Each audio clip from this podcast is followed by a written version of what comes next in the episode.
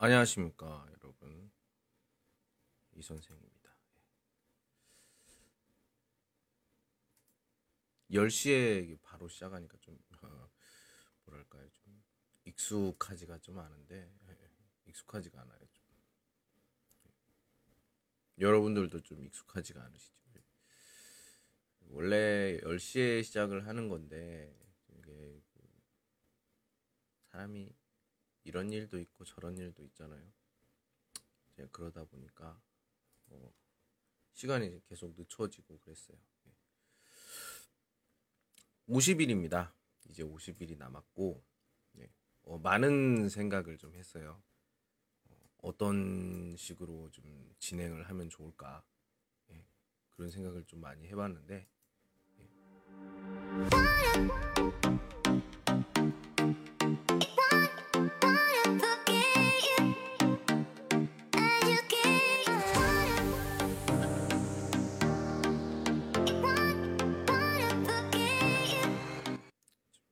여러분들이 좀 도와주세요. 어떻게 하면 좋을까요? 방법을 모르겠어요.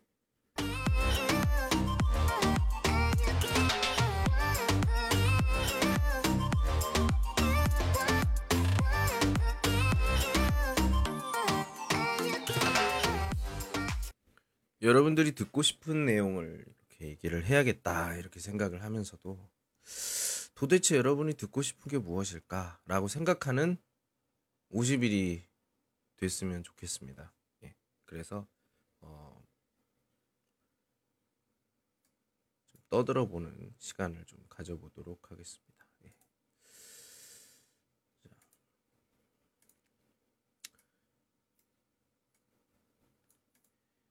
예, 오늘 좀 얘기를 해볼 주제는 이상한 질문들입니다. 이상한 질문들에 대한 이상한 대답. 자, 어떻게 생각하시는지 생각해 보시면 생각해 보면서 한번 예, 진행을 해 보도록 하겠습니다. 배경 음악을 좀 깔아 보도록 할게요.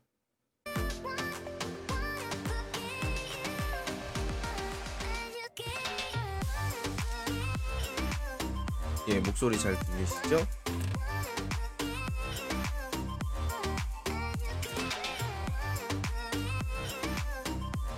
자, 첫 번째 질문 시작해 보도록 하겠습니다.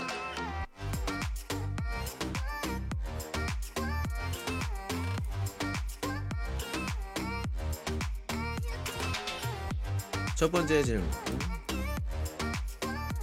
올해 크리스마스 선물. 올해 크리스 선물. 크리스마스. 네. 이제 크리스마스도 꽤 많이 남았어요. 이렇게 말하니까 좀 이상하다. 예. 예. 어... 그냥 뭐 선물이니까 받고 싶은 선물이니까 마음대로 얘기해도 되잖아요. 꼭 뭐 내가 나한테 할 수 있는 거고 또 비에다 다른 사람이 또 나한테 해줄 수도 있는 거고 그죠? 예. 그래서 좀, 아, 좀 고민을 하다가 좀 생각을 해봤는데 예. 미안하지만 핸드폰을 바꾸고 싶습니다. 예. 도대체가 원. 아, 참. 어. 좀 제가 이제 좀 컴퓨터나 이런 것들을 사용하는 데 있어서 여러 가지를 좀 바꿔야 될 것 같다는 생각이 들어요. 바꾼다는 게 뭐냐면 시스템적인 거죠. 시스템적. 시스템적인 것들에서 바꿔보고 싶다는 생각이 좀 듭니다. 예, 바꾸고 싶다. 자.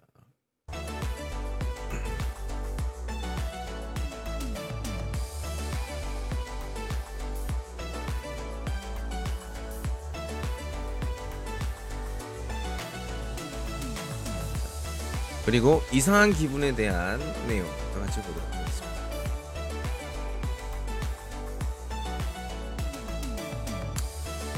24시간 24시간 동안 텔레비전을 본 후의 기분 어떨까요? 자, 24시간 하루 동안이죠. 쉬지 않고 TV를 보는 거예요. 예. 어, TV에서는 여러 가지 프로그램들이 하죠. 뉴스도 하고 다큐멘터리도 하고 음, 예능도 하고요. 어, 뭐 영화나 드라마도 우리가 쉽게 볼 수가 있습니다. 이 24시간 동안 정말 많은 것들을 보게 되는데요. 뭐 경기도 축구 경기나 야구 경기 같은 스포츠도 같이 볼 수가 있습니다. 자, 이걸 보면서 음 저는요 유튜브를 좀 자주 보는 편이에요. 그래서 유튜브를 보면서 아무튼 시간이 굉장히 많이 지나가기도 하죠. 가끔 보면 막 3시간, 5시간 막 이렇게 지나가게 되는데 어, 저 같은 경우에는 좀 짧은 시간이지만 그게 그렇게 지난 후에는 좀 멍한 기분과 함께 아, 내가 이 시간을 좀 낭비한 것 같다라는 생각이 좀 마음속으로 좀 깊게 든다고 될까요? 그걸 우리가 뭐라고 하냐? 현타가 왔다. 이렇게 얘기하죠. 현타. 현타.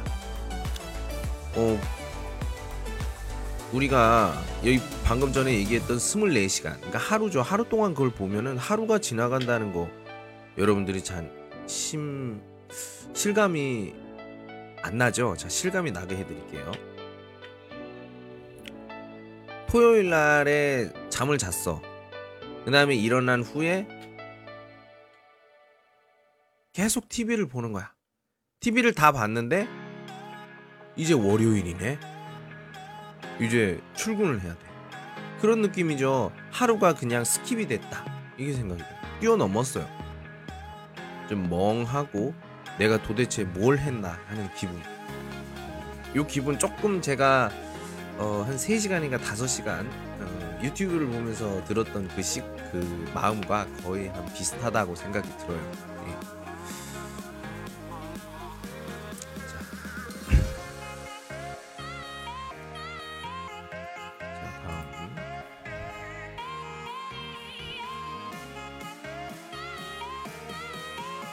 다음 질문. 아침에 잠자리 잠자리입니다. 잠자리 잠자리를 정리하는 이유. 어, 저 같은 경우에는 이 그 그냥 이불을 정리하지 않아요. 정리하지 않고 정리하지 않고 그냥 펼쳐놓거나 그냥 마음대로 놓는 편이에요. 음, 왜냐면은 이렇게 있으면서 어떤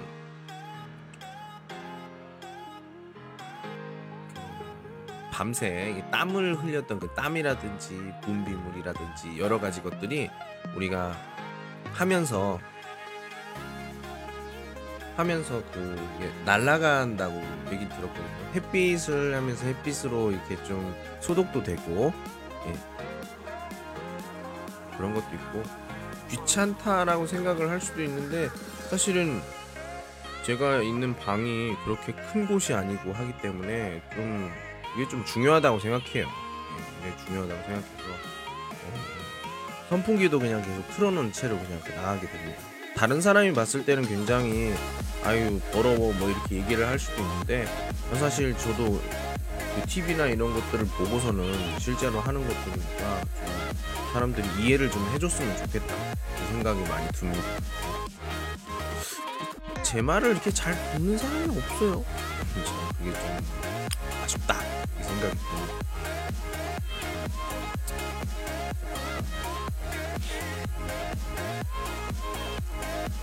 아 다음에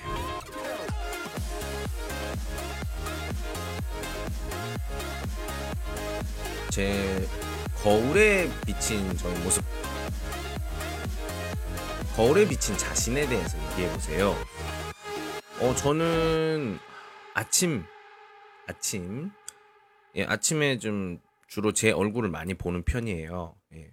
음, 얼굴에 좀 뭐가 났는지 아니면 뭐 면도도 좀 하면서 좀 자세히 좀 보고 그리고 세수도 좀 하고 어, 마사지를 할 수 있으면 마사지도 좀 하고 그렇습니다. 근데 거울 보면서 음, 가끔 좀 불만이 있기도 해요. 얼굴에 대해서 좀 많이 늙은 것 같기도 하고 뭐 그런 것들. 예. 근데 사실은 그런 게 좀 쉽진 않죠. 예. 그렇게 자기를 좀 인정한다는 게 하지만 저는 그런 이야기를 겉으로 얘기를 하진 않아요. 그리고 어, 내가 화가 나는 걸 좀 보고 싶어 하는 사람들이 요즘 있어서 그게 좀제좀 마음이 좀 그렇긴 해요. 왜냐면은 제가 사실 어, 뭐라고 얘기해야 될까요? 아무튼 뭐 그런 마음들이 좀 있습니다. 그 나를 좀 싫어하거나 뭐 그런 것들이 그런 분위기가 좀 있어 보이긴 하는데 사실 뭐 그런 것쯤이야 뭐 저는 뭐 항상 이런 것들을 많이 경험해 본 경험해 본 사람이기 때문에 뭐 이런 것들은 저한테 조금 더 조금 더 그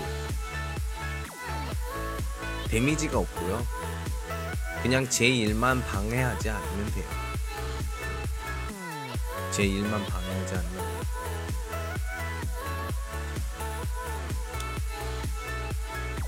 거울에 비친 자신의 모습을 보면서 굉장히 자신감이 있어 보입니다. 여러 가지를 좀 나에 대해서 좀 더 관심을 가질 수도 있고 좋다고 생각해요. 예. 자, 다음 나의 상상의 무게, 상상의 무게 보도록 하겠습니다. 어, 자신의 어떤 상상력, 상상의 무게를 이렇게 얘기를 한다고 하면 저는 거의 무한대라고 생각해요. 어, 망상, 공상에 이어서 그냥 망상까지 가는 그 정도의 어떤 저는 그 정도라고 생각해요. 예, 좀 심각하죠. 예를 들어서 나쁘게 생각하면 계속 나쁘게 생각해 볼 수도 있고, 좋게 생각하면 또 좋게 생각할 수도 있고, 그렇습니다. 예. 저는 항상 마지막, 마지막에 웃는 사람이 되고 싶어요. 예. 처음에는 이렇게 쭈글쭈글 쭈글이처럼 이렇게 있지만, 마지막에 웃는 저는 항상 마지막에 웃었습니다. 마지막에 웃는 사람입니다. 그렇기 때문에 음, 저에 대해서 굉장히 뭐 안 좋게 생각하거나 뭐 그런 사람들이 있을 수도 있는데 그런 것 때문에 제가 뭐 상상이 상상이 상상이 상상이 그런 적이 많아요. 네, 많습니다. 왜? 제가 굉장히 상상력이 뛰어나고 상상력이 풍부하고 망상까지 있는 이런 사람들이기 때문에 사람이기 때문에 좋다고 볼 수는 없죠. 좋다고 볼 수는 없지만 네, 좋다고 볼 수는 없지만 저는 이게 가끔 아, 좋은 방향으로 가는 경우도 있습니다. 예. 좋은 방향으로 가는 경우도 있어요. 예. 자, 근데 뭐 이런 이 상상이라는 게 많이 그 생각을 해보면 어, 좀 좋은 방향으로 좀 활용을 했으면 활용을 할 수 있으면 좋을 것 같다. 이 생각할 수 있습니다. 예. 야.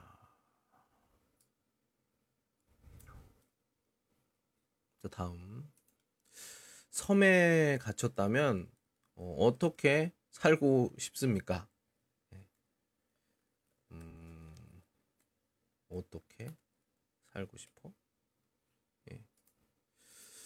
음, 저는 섬에 갇혔다면 어 먼저 음, 뭐 모두 알겠지만 제일 높은 곳에 가서 이 섬, 섬이 도대체 어떻게 생겼는지 어떻게 생겼는지 이렇게 좀 볼 것 같아요. 뭐 지도를 내가 그려본다든지 그릴 수 있다면 예. 또는 어느 쪽에 뭐가 있다 이걸 좀 기억을 할 수 있으면 좋겠고요. 섬이라면은 여기서 제일 중요한 게 먹을 거라든지 물인데 무엇보다 물이 중요한데 어 그러면 먼저 물을 만들거나 아니면 물을 어 나에게 공급을 할 수 있는 이런 것들 예, 이런 것들을 좀 알아볼 수 있으면 좋을 것 같아요. 예. 만약에 그렇게 안 된다면 뭐 자급자족을 해야겠죠. 예. 쉽지 않아요. 예. 뭐 쉽지 않습니다. 제가 뭐 이런 프로그램이나 뭐 이런 걸 많이 본 적도 없고 그래서 만약에 산에 섬에 갇혔다면 굉장히 좀 힘들지 않을까 생각이 듭니다. 예. 근데 뭐 저는 중국에서 10년 동안 이렇게 외국에서 이렇게 아무 도움 없이 점점 점점 뭐 이게 이제는 좀 아는 사람이 있지만 그런 게 있으면 좀 좋을 것 같다 생각이 듭니다. 자,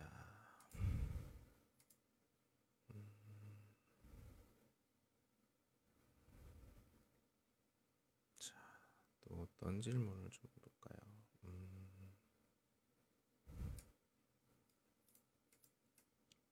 오, 요거 재밌는 질문.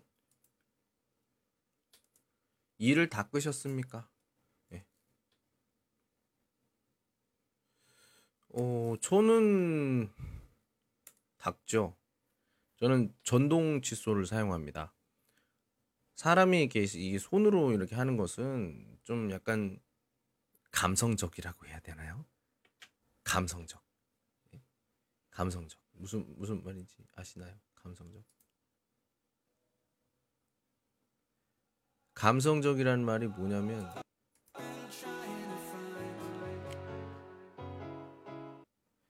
감성적이라는 말은 뭐야? 내가 너무 아픈 것 같으면 좀 살살 닦고 아프지 않으면 세게 닦고 이런 것을 얘기하는 거예요. 근데 이 이빨 닦을 땐 굉장히 이성적이어야 된다고 생각합니다. 어디를 닦든지 굉장히 평균적인 평균적인 힘으로 이렇게 닦아야 된다고 생각해요. 예, 그렇기 때문에 저 같은 경우에는 좀 다른 것보다도 예, 아주 이성적인 이성적인 뭐 전동 칫솔을 이용합니다. 예.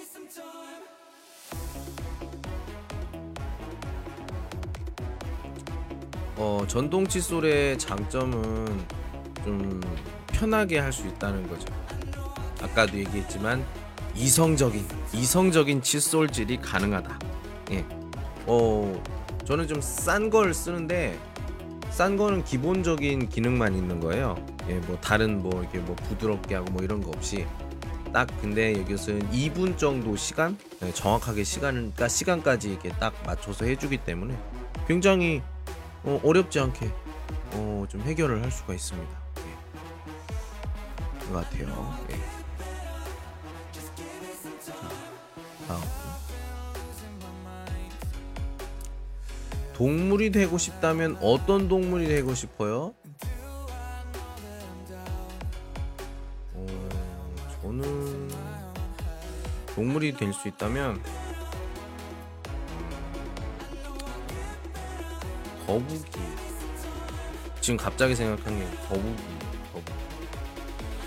거북이는 음, 좀 불편한 점이 있- 없지 않아 있겠죠. 뭐 등에 뭐 이렇게 자기가 이렇게 하면 따개비나 이런 것들이 붙어가지고 골치 아프게 되고 그런 게 좀 있을 수 있겠지만 어, 뭔가 좀 여유가 있어 보여요. 예, 여유가 있어 보여요. 그래서 저 같은 경우에는 좀 거북이로 살고 싶다 이 생각이 듭니다. 예. 귀찮거나 뭐 그래서 그런 건 아닙니다. 뭔가 좀 여유가 있어 보이는 느낌? 뭐 실제로 그런지 아닌지는 잘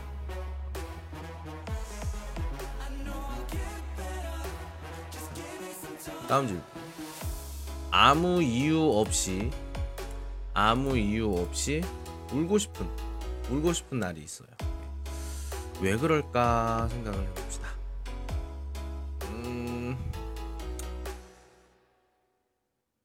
감성적이 되는 날이죠. 감성적이 되는 날. 음, 비가 오는 건 아니고 좀 어떤 일이 있겠죠. 어떤 일이 생긴 후에 내가 어떤 느낌을 받게 되고 네, 그것 때문에 좀 회의라든지 이런 게 이런 마음이 들게 되는 거죠. 그러면 좀 약간 울고 뭐 이런 것들 울고 이런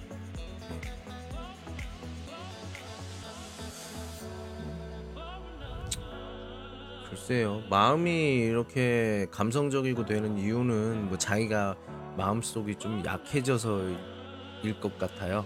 마음이 좀 약해지다. 네. 그런 것들. 음, 우리가 좀 많이 음, 감정 소비라고 해야 되나요? 감정 소비를 여기저기서 이렇게 많이 이렇게 하다 보면은 내가 너무 약해진다고 생각해요. 그럴 때 한 번씩 그런 울거나 이런 식으로 다시 마음을 다시 돌려놓는 그냥 그렇게 하고 싶어서 그런 것도 있는 것 같아요. 항상 그런 게 있잖아요. 내가 울고 싶다 하고 그런 날은 항상 내 마음이 약하거나 그런 것들 생각해 볼 수가 있다. 네. 자, 50분에 50일이죠. 50일. 50일이 되는데 제가 이번부터 좀 달라지게 해본 게 있어요. 좀 이번에는 좀 시간을 좀 짧게 짧게 하는 걸로 이렇게 해보려고 합니다. 길게는 이- 25분, 짧게는 20분 정도의 어떤 내용으로 이렇게 해보면은 여러분들이 좀 들었을 때 좀 많이 한 시간 정도를 하거나 막 이러면 많이 뭐라고 해야 되나 좀 부담이 있어 보이는 분들이 좀 있는 것 같더라고요.